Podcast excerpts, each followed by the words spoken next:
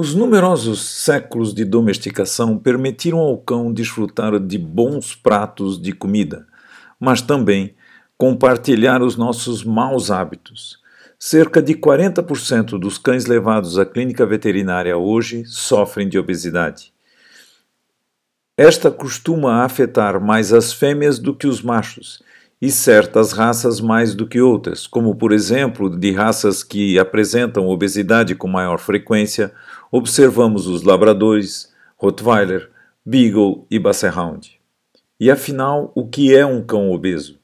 É aquele que apresenta um acúmulo excessivo de gordura no corpo e não apenas um excesso de peso, pois esse pode ser devido a uma retenção de água ou uma grande massa muscular.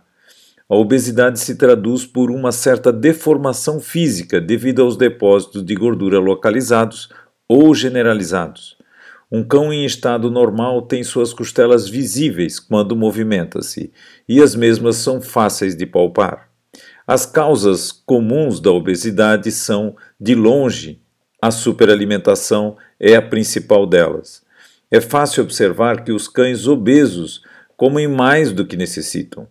A isto damos o nome de balanço positivo de energia. Para uma alimentação equilibrada, esse balanço deve ser nulo, ou seja, o cão deve receber o quanto gasta. A energia fornecida deve compensar exatamente as necessidades fisiológicas, crescimento, gestação, lactação, se ele apresenta ou não atividade física, se é um cão de trabalho, por exemplo, um cão de pastoreio ou um, um cão de guarda e que tem exercício frequentemente, ou é um cão de companhia e que quase não se movimenta e, para tanto, precisa de muito pouca energia para se manter.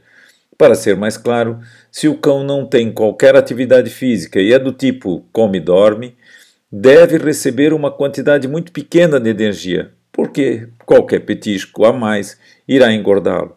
Então fique atento, cuidado. Brinco sempre que cão não abre geladeira.